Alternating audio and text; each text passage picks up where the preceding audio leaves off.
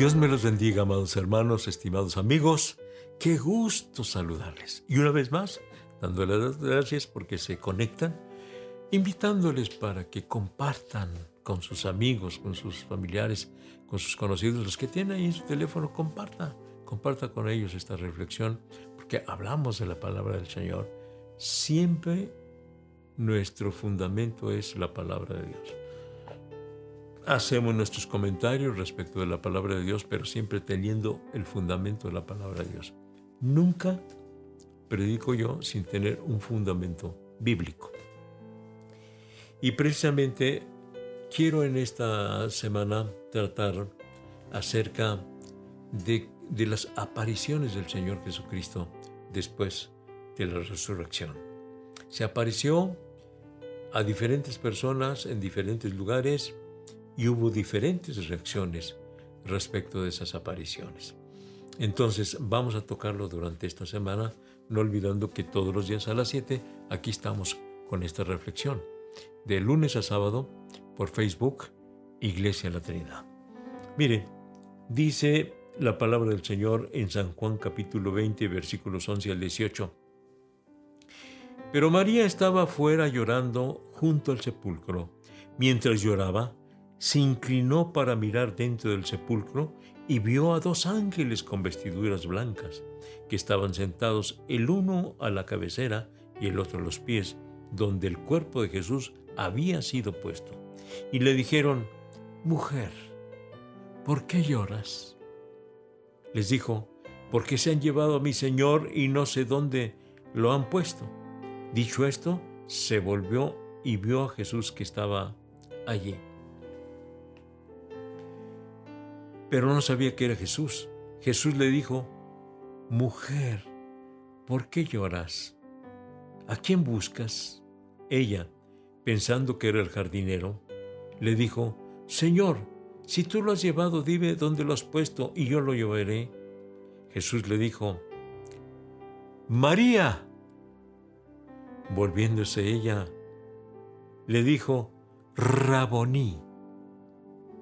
Raboní que significa maestro.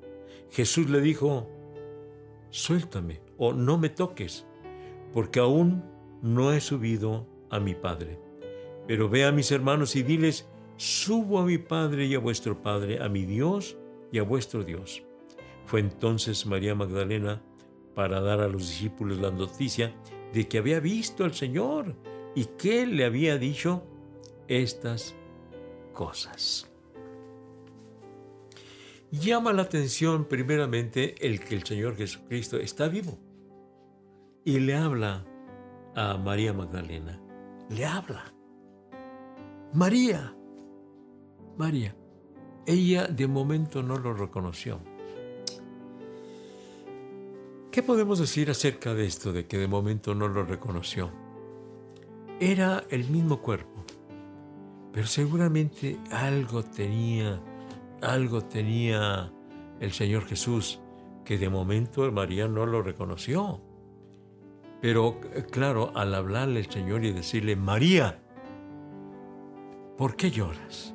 Entonces finalmente lo reconoció. Pero ¿sabe qué? Eh, querían mucho al Señor Jesucristo y seguramente que tenían la libertad de, de abrazarlo, por lo menos de abrazarlo sus pies o abrazarlo simplemente, abrazarlo. Pero el Señor Jesucristo dice, no me toques, porque todavía no he ido a mi Padre. No me toques. ¿Y qué significa esto? ¿Qué interpretación podemos darle?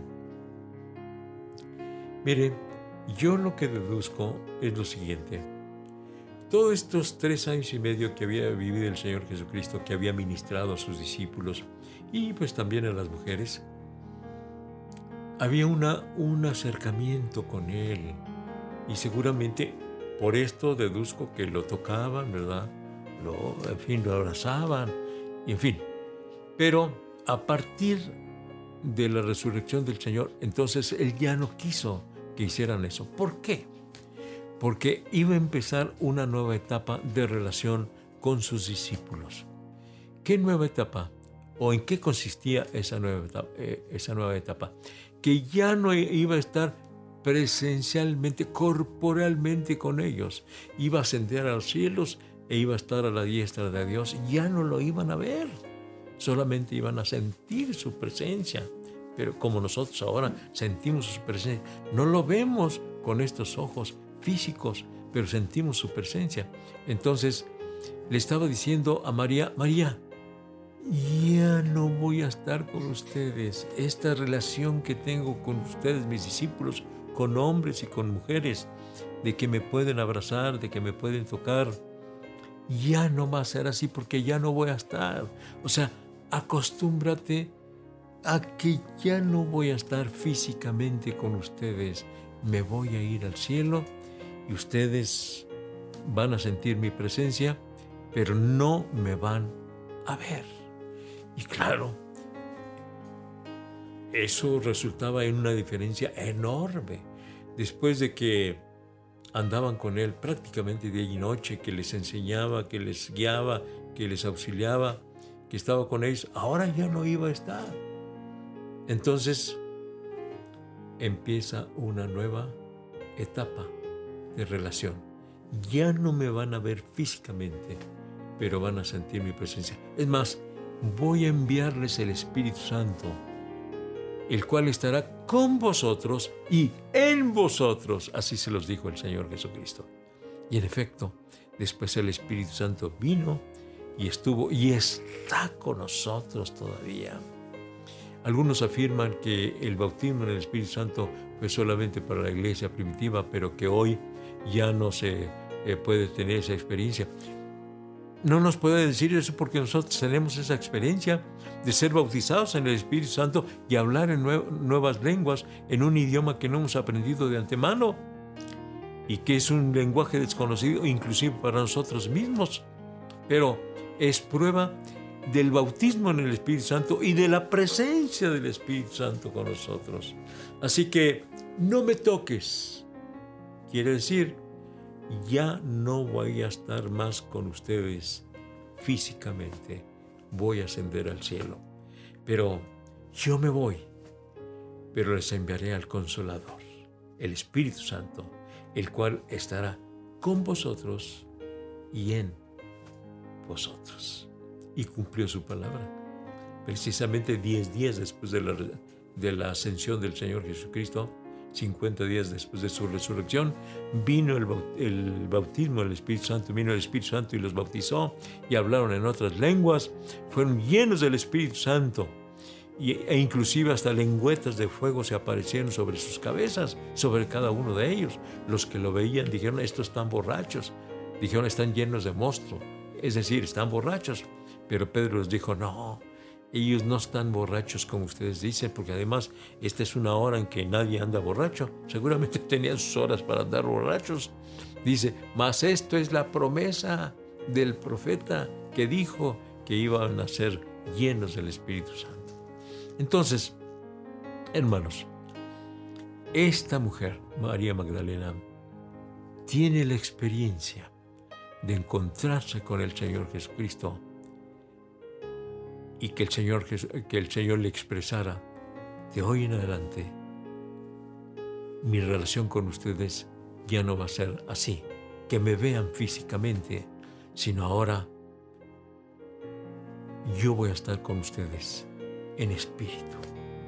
Y amigos y hermanos, hoy podemos sentir la presencia del Señor, podemos sentirla.